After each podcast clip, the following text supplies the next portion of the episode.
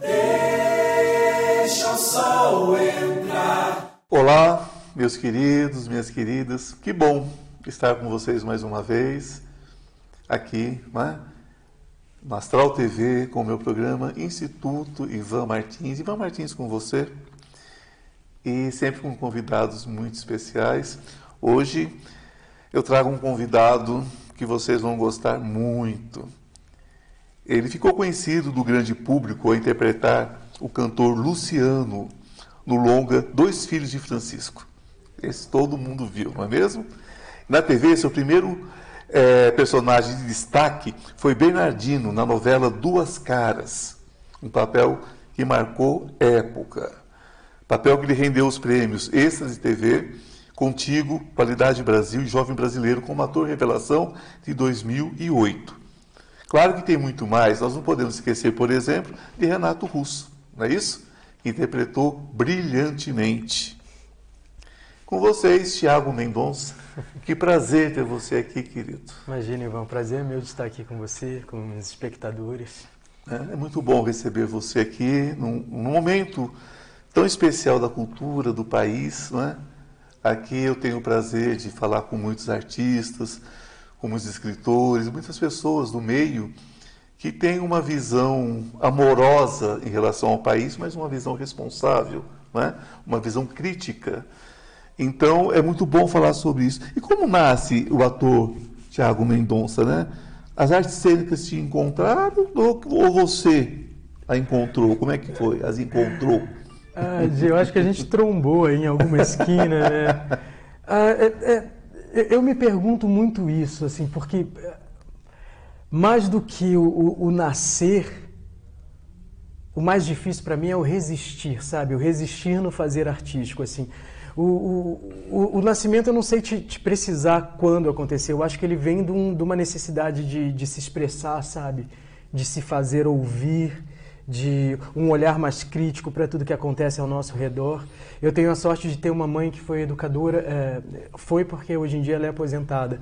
Ela lecionava é, educação artística. Então Sim. eu cresci numa casa de estímulo de cores, de, de sons, ixi, muita Marina Lima, Zizi Posse, Betânia, Angela Ravô. As vozes femininas sempre se fizeram presente, minha mãe tocava violão, uh, teclado também. Então, a arte como um todo, ela, ela, já existia ali no, no meu arredor. E eu sou uma pessoa sensível, não sei se isso é mérito, né? nesses tempos difíceis que a gente atravessa, isso é quase uma sina mais do que uma dádiva.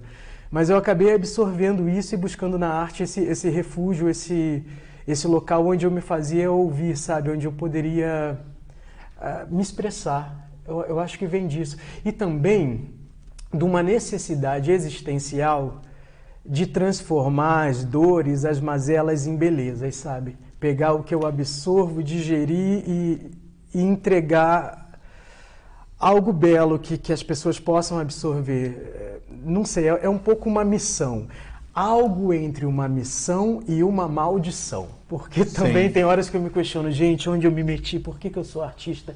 Seria tão mais fácil viver nesse mundo com esse capitalismo que nos impera se eu tivesse um outro trabalho que me desse uma segurança financeira maior ou uma estabilidade maior. Então, eu sou artista porque eu ouvi um chamado.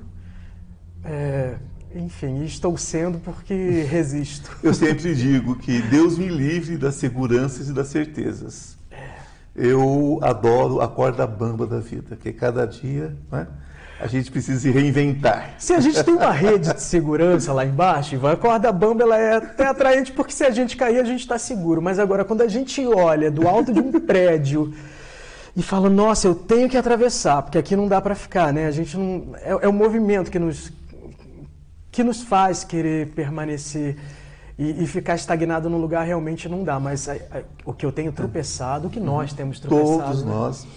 Eu, eu costumo dizer o seguinte, que a arte, para mim, é a maneira que eu tenho de gritar e ser ouvido. Eu preciso gritar de vez em quando. Uhum. Não é?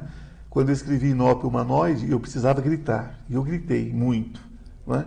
Isso me fez um bem enorme na época. Então, eu acho que quando você coloca entre bênção e maldição, eu acho que Talvez a maldição seja a, a, a forma como um país como o Brasil é, trata os seus artistas, uhum. trata a arte, trata a cultura e a educação, porque ambas são. É isso que a gente precisa pensar, gente. Ambas essas, essas duas coisas, né, tanto a arte como a educação, é semente de libertação é semente de consciência, é semente de conhecimento. Então, não se pretende um povo sábio, um povo culto, um povo que tenha discernimento, que tenha autocrítica. Isso faz mal àqueles que pretendem nos dominar. Tão simples assim. Então, quando a gente vive num país assim, é muito difícil, não é, é Tiago? E, e, assim, eu, eu acho que, que, a arte ela está inerente no ser humano, sabe? Eu acho que todo mundo nasce com uma, com uma criatividade, sabe? Um, um olhar mais generoso para as belezas do mundo. É, é, que isso vai sendo ceifado, ceifado, com essa estrutura que a gente tem, né? Que a pessoa tem que, ah, não, é trabalhar para conquistar, para ter que é muito mais importante do que o ser, enquanto a arte e a educação te faz questionar muitas coisas que às vezes são impostas. E isso talvez não seja interessante para quem quer, né? Que as pessoas simplesmente caminham na direção que é dita, sem se perguntar por que, que eu estou indo para ali, será que eu quero realmente ir para ali? Então, é, é realmente, é, especialmente nesse país e nesse momento que a gente está atravessando, enfim, de, desse desgoverno, que o primeiro movimento foi acabar com o Ministério da Cultura, ah, a gente já teve momentos maravilhosos também, sabe? Porque o Brasil ele, ele é muito rico, culturalmente falando, uma, uma, uma, riqueza cultural que nasce dessa diversidade, sabe? Fantástico. Fantástica, mas que, que isso vem sendo abafado, calado, mas o exercício do fazer artístico sempre foi um exercício de resistência. Por isso que ainda estamos aqui e estaremos. E essa arte ela vai seguir se manifestando, seja através de mim, de você ou de quem ainda está por vir, porque é algo muito maior do que a gente. Ah, sim. Sobreviveu a muita coisa, sobreviveu a, a, a, sobrevive à ditadura, então sobrevive a qualquer coisa, né? Sim. E o que nós estamos vivendo, na verdade, é uma tentativa de. Né? Então a gente precisa ter muita consciência do que está acontecendo no país. Aqui ninguém está falando de, de A, de B, o C, o D. Nós estamos falando de democracia, estamos falando de direito, direitos fundamentais. Da, ou da perda de direitos, ou da né? perda de ou, direitos. Ou, ou, dos ataques que a, demo, que a democracia Sim. vem sofrendo. Mas eles passarão nós passaríamos. Com certeza. E é o que eu digo sempre: é, ignorância, estupidez, brutalidade, nada disso é, chega junto com o ser humano. O ser humano chega simplesmente um papel em branco. Tudo isso foi ensinado, foi aprendido. Então, vamos tomar cuidado né, com aquilo que a gente fala para os nossos filhos, para os nossos netos, para os nossos sobrinhos, para os nossos alunos. Né? Vamos ensinar que arte é bom, que esporte é bom, que, que educação é bom, que são, são caminhos, os únicos caminhos reais para que uma nação se torne de fato uma democracia. Democracia é não passar fome, democracia é não ter adultos e crianças analfabetos, é, é não ter gente morrendo em porta do hospital, não ter tanto morador de rua. Democracia é isso. O resto, gente, é balela, conversa fiada. Você viveu dois personagens que marcaram muito. Um só é verdade uns três personagens, ou quatro, ou cinco, mas é o que o grande público lembra, não é? O grande público lembra, é, por exemplo, do, da questão do, do, do, Luciano, de filho de Francisco, vai lembrar, por exemplo, é, do cantor, né, do Renato Russo, mas você viveu um personagem em especial, o Bernardinho da novela. Uhum. Esse, esse personagem foi escrito a, a, a há quase duas décadas, não é? Tem já. 15 anos já, quer dizer. É, foi 2006, 2006 2007. É, tem muito tempo, tem uns 15 anos. Como, como, é, é, é, como, isso, como isso bate em você? Porque que que é, como, como é que acontece? Um personagem gay há uma década e meia atrás. No que isso, é, é, é no que isso acrescentou na sua carreira? Isso te ajudou ou isso te prejudicou. Porque o, no Brasil, alguns rótulos são determinados a partir de uma personagem que você faz. Isso acontece no mundo inteiro. Nós temos, por exemplo, casos de, de, grandes artistas que fizeram uma série e foram congelados nessa série. Uhum. E não puderam fazer mais nada, porque a série se tornou, a pessoa se tornou a série. Isso acontece no mundo inteiro. Mas no Brasil, isso acontece, por exemplo, uma atriz que faz um papel de uma mulher lésbica, uma, uma, uma mulher trans, seja o que for, ela vai ser congelada naquilo ali. E vão relacionar ela com aquele papel o resto da vida. É, tem uma atriz que ela fez a, a Buba. Maria Luísa Mendonça. Maria Luísa Mendonça, que é uma das mulheres mais lindas, mais lindas que eu já conheci. E ainda hoje ela é relacionada a esse papel. É uma atriz fantástica. Não, fantástica. A última vez que eu vi em cena foi fazendo um bonde chamado Desejo aqui no, em São Paulo. Que é maravilhoso, é. né? É, é, fantástico. Eu lembro da, da Buba, era, ela era uma hermafrodita, hermafrodita, que hoje em dia seria intersexo, intersexo né? Os termos é, mudaram, evoluíram. Mas eu entendo o que você quer dizer, Ivan. Tem, tem personagens que deixam é, estigmatizado, né? E talvez congelado naquilo. Ainda mais quando o personagem representa uma classe perseguida, uma classe que sofre preconceito. Mas foi uma dádiva esse personagem, assim. E para mim, desde o primeiro instante, foi muito atraente fazê-lo. Até mesmo porque eu, por ser um ator e uma pessoa gay, um, um homossexual, um viado, Sim. chame como quiser, mesmo, é, não, não tem problema na nomenclatura. Eu sou uma pessoa muito digna no meu viver e, e enfim, eu tenho consciência do que eu sou. É, era uma oportunidade de interpretá-lo de uma forma digna, sabe, sem estereotipar. Porque geralmente pegam e jogam uma carga de tinta num personagem e viram, ah, o personagem gay. Não, Bernardinho ele tinha uma profissão antes Sim. da orientação sexual dele. Ele era um cozinheiro de mão cheia, sabe? Um cozinheiro hábil que, que transformava o núcleo familiar dele. Ele era rimo de família. Então tinha muitas outras qualidades, assim como existem nas pessoas, antes da sua sexualidade, da sua orientação sexual. E, e eu vi ali uma oportunidade de representá-lo dessa forma, sabe? Com muita dignidade. Talvez se caísse num ator hétero, ele partisse para o estereótipo, para o riso fácil, como geralmente os personagens homossexuais são representados, são risíveis, porque assim né, a sociedade aceita melhor. Ele tinha cenas engraçadíssimas. E o que me atraiu também, o texto era escrito pelo Agnaldo Silva. Que é um mestre, ah, né? Não, estava tá, envolvido com o jornal Lampião. Então, para nossa nem... comunidade, é, é, é, é, alguém muito representativo. Então, eu falei, cara, esse personagem ele é especial. Realmente, ele foi especial na sua feitura, da forma é, é, como ele foi conduzido, não só por mim, porque a gente não faz sozinho. Eu estou ali na linha de frente como ator, mas tem a direção do Wolf e Cláudio Becker e, e todos, tantos outros diretores por trás, os autores. Então aqui é, é, todo mundo contribuiu para que esse personagem ele, ele alcançasse lugares maravilhosos. E assim, eu te digo que ele abriu muito mais portas do que fechou. As portas que são fechadas para mim não são pelos personagens que eu interpreto, talvez por eu ser quem eu sou. Uh, mas eu sou um menino hábil, eu pulo janela, com certeza, pulo muros e, e, e, a gente vai resistindo. Mas o Bernardinho foi um presente, assim, e ele foi abraçado pelo público.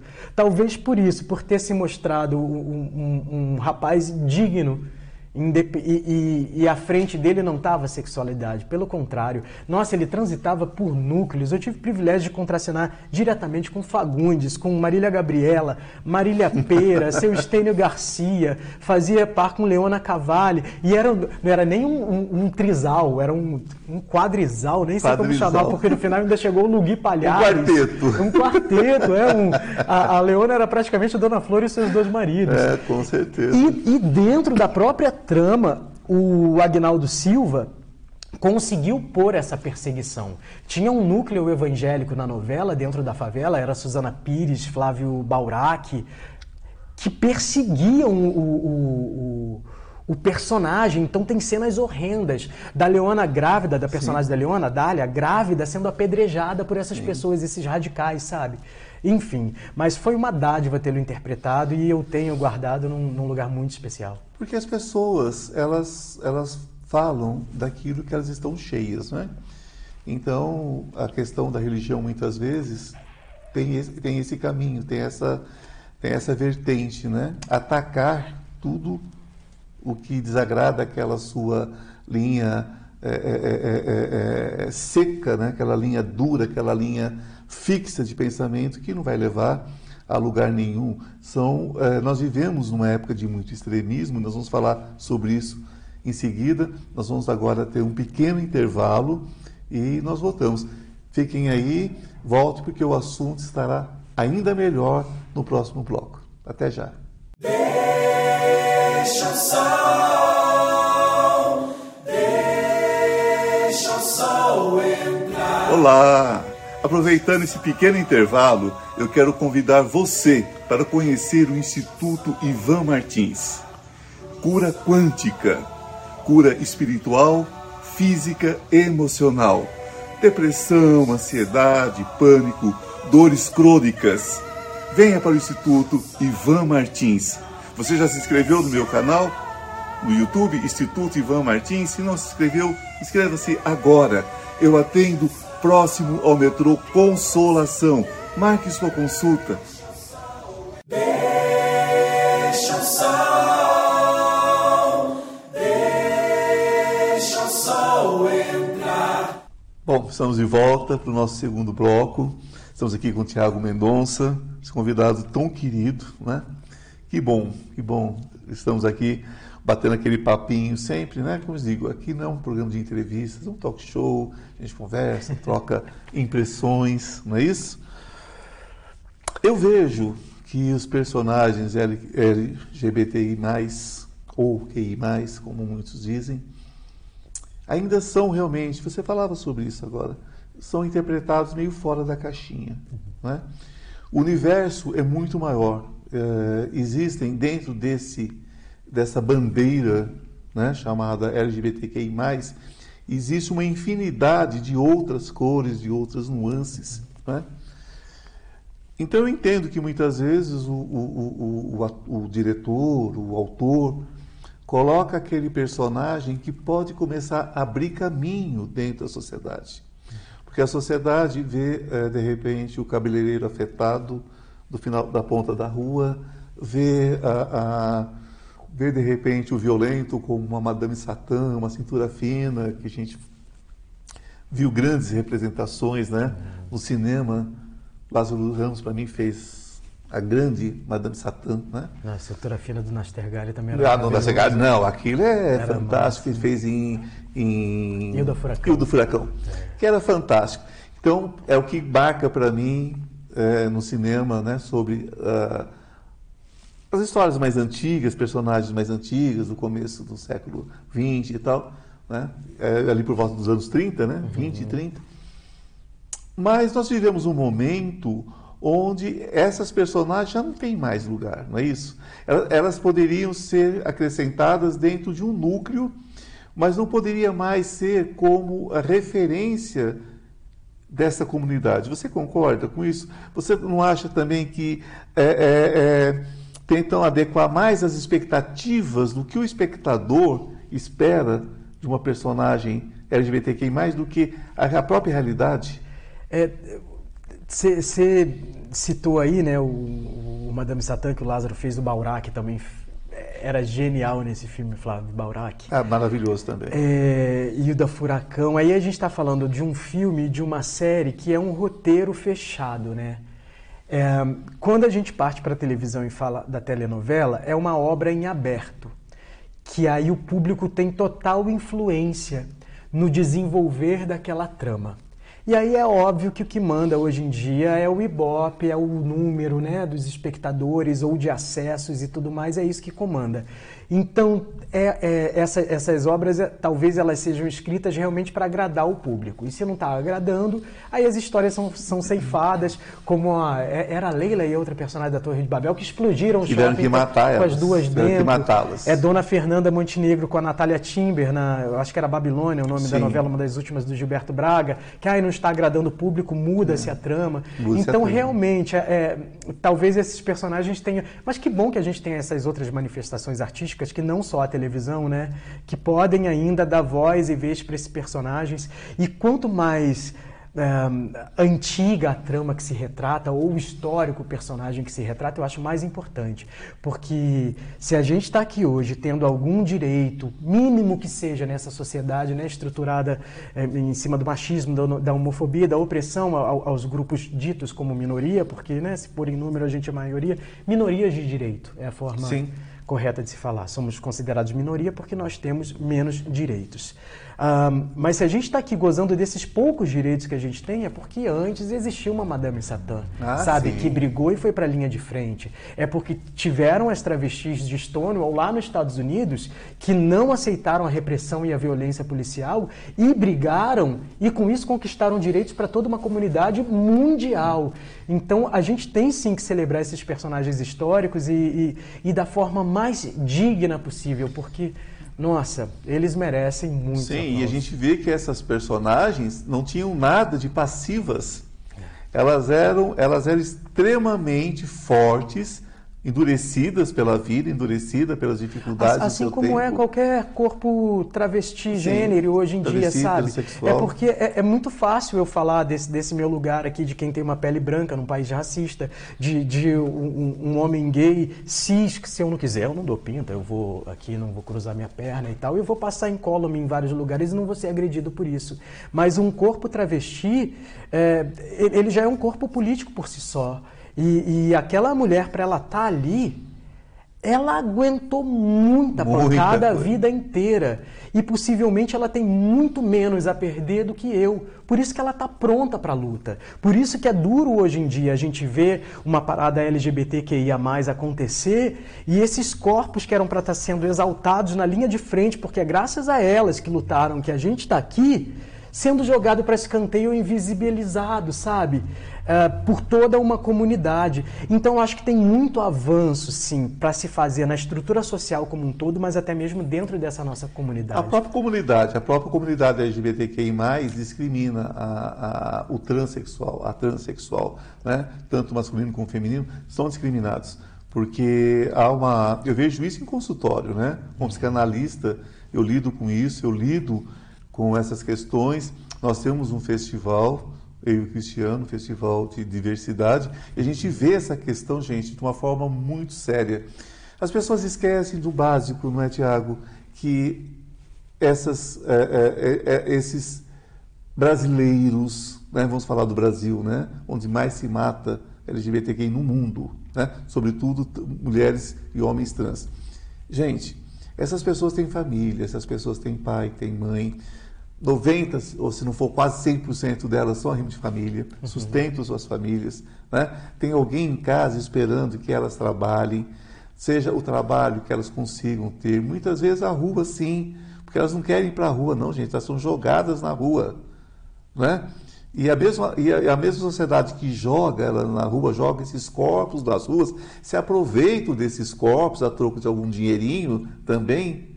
Então, quer dizer, a sociedade condena e ela é a própria carrasca dessas pessoas, porque usam esses corpos sexualmente, certo? Ou, ou vocês estão cegos? É só olhar o que, o que, que acontece nas ruas, só você passar, cheio de carro parando. Não, aquilo é ali muita hipocrisia. É um comércio de carne, uma E- hipocrisia. E até mesmo falando de números, eh, eu acho que os dados eh, mostram que é o país que mais consome pornografia Ah, eh, de, de mulheres trans Sim. e travestis na internet. Então, esses ditos aí né, da tradicional família brasileira. É, é muito complicado. É claro que aqui nós somos né, duas pessoas aqui cis falando sobre esse- eh, essas corpas e, e, enfim. Você podia trazer aqui uma Renata Carvalho para mostrar para Mas essas trago, pessoas. trago. Para mostrar para essas pessoas que, cara, o, o que tem de, de mulheres inteligentes e que brigam e que sabem do que estão falando. A gente tem a, a Érica, que deputada, sabe? Sim, e é isso que sim, precisa, é. que esses corpos ocupem os lugares Érica virá mais de- aqui em breve. Eu, eu já pedi legal. para o Cristiano convidá-la, virá É aqui necessário, porque uma pessoa tendo contato com, É. com, com essas mulheres e sabendo né, da forma que elas pensam e tudo mais, vai desestigmatizando e tirando elas desse lugar que só são aceitas ali na esquina para consumo. Porque preconceito, não ter preconceito, não é simplesmente você, pessoalmente, não tomar uma atitude de preconceito, mas é você não aceitar que outras pessoas perto de você faça isso, não é? É, eu costumo dizer que a minha empatia, o meu lugar de fala é a minha empatia. Então, é, não- é, a cor do outro, a cor do outro me importa. Porque quando agridem um homem, uma mulher, uma criança preta, está me agredindo diretamente, embora eu seja branco. Quando uh, se agride um ser humano, o outro aceita essa agressão, ele é preconceituoso, ele é racista. Então está na hora, gente, de acabar com isso, não tolerar mais. A única intolerância aceitável é sobre a própria intolerância. Nós devemos ser intolerantes à intolerância. Isso tem que ficar muito claro, porque se não fizermos isso, são gerações e gerações e gerações, e essa escravidão no Brasil, que já dura mais de 500 anos, as pessoas falam, ah, libertação dos escravos. Sabe que libertaram mesmo? Às vezes eu acho que nós temos uma, uma escravidão né, subentendida e que foi ampliada. E, e normalizada. E normalizada, é. institucionalizada. Nós estamos vendo um momento, o que, que você vê nesse momento onde está aumentando as manifestações de racismo, eh, de homofobia, não que, não que o que está aí, essa, esse nojo que está aí, que eu não vou nem dizer o nome, tenha, tenha incentivado. Mas ele libertou tudo que estava no bueiro, né? É, que, como é que você vê isso? É, é, é, uma validação, né? Porque, querendo ou não, é, é, é alguém que ocupa um cargo que está acima e que talvez sirva como referência para outras pessoas. Então, meio que eu, eu sinto isso mesmo, que, que, se validou e se normalizou esses comportamentos mais violentos, além de da população estar tá muito mais armada e, e, enfim, somado a todo esse momento de desigualdade, tem um medo que paira no ar, mas que a nossa fé seja maior e que, e que enfim, dias, é. dias melhores virão. Virão, com certeza, já estão batendo na porta. Como você vê esse momento para a cultura? Olha, já, já pincelamos, eu quero que você adentre um pouco é, mais. nunca, nunca foi fácil, né, se viver de arte, mas está muito complicado. Tendo em vista, acho que a gente já falou aqui, né, que o primeiro movimento desse desgoverno foi acabar com o Ministério da Cultura. E, e a desvalorização, e a, mais do que isso, a perseguição até de, do, de artistas Sim. e de pessoas que, que fazem arte. Eu acho que é uma grande inversão Sim. de valores. Dentro do, seu, dentro do seu meio, né? Uh, entre atores. Porque, gente, ator, né? Deixa eu contar para vocês, talvez vocês não saibam. Precisa comer, precisa pagar aluguel, precisa pagar as contas, né? É, o ator precisa estudar, precisa estar constantemente se aperfeiçoando certo? Para poder né, produzir, para vocês ligar a telinha da TV, para vocês poderem ir ao cinema, para vocês poderem entrar e se sentar confortavelmente numa poltrona de teatro. Esse pessoal trabalha muito. Eu sou do teatro e sei como a coisa funciona. Então, gente, precisa ter dinheiro. E nem todo mundo está na telinha da TV com salário na carteira. Muitos são mambembes, muitos estão lutando aí, apresentando aqui e ali. Como é que você está vendo essa classe agora? Essa classe que está desprotegida pelas grandes empresas.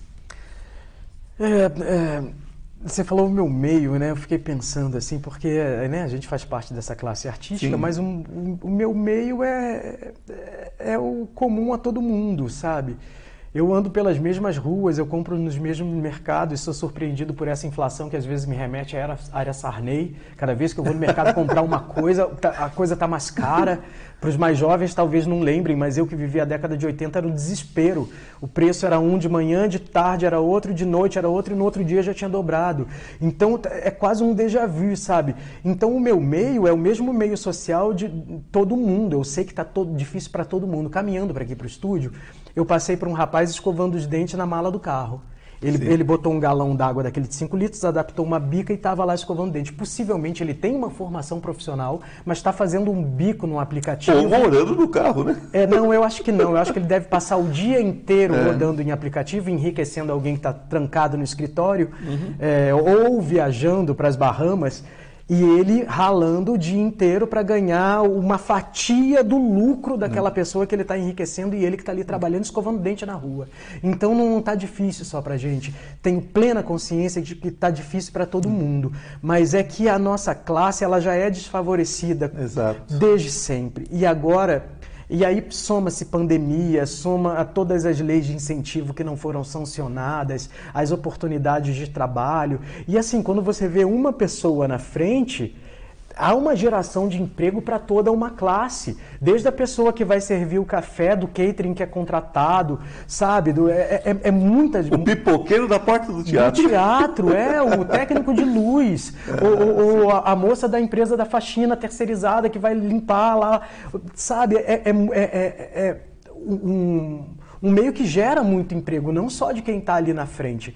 Mas está complicado para todo mundo, eu tenho plena consciência. Não vou aqui dizer, ah, está especialmente complicado para nós. Não, eu tenho consciência que está complicado para todo mundo. Mas, como para a gente nunca foi fácil, talvez a gente já tenha uma cancha aí de como é agir e sobreviver. Nós temos pouquíssimo tempo, mas eu gostaria ah. que você me dissesse: você é espiritualista, você crê em algo, em algo mais?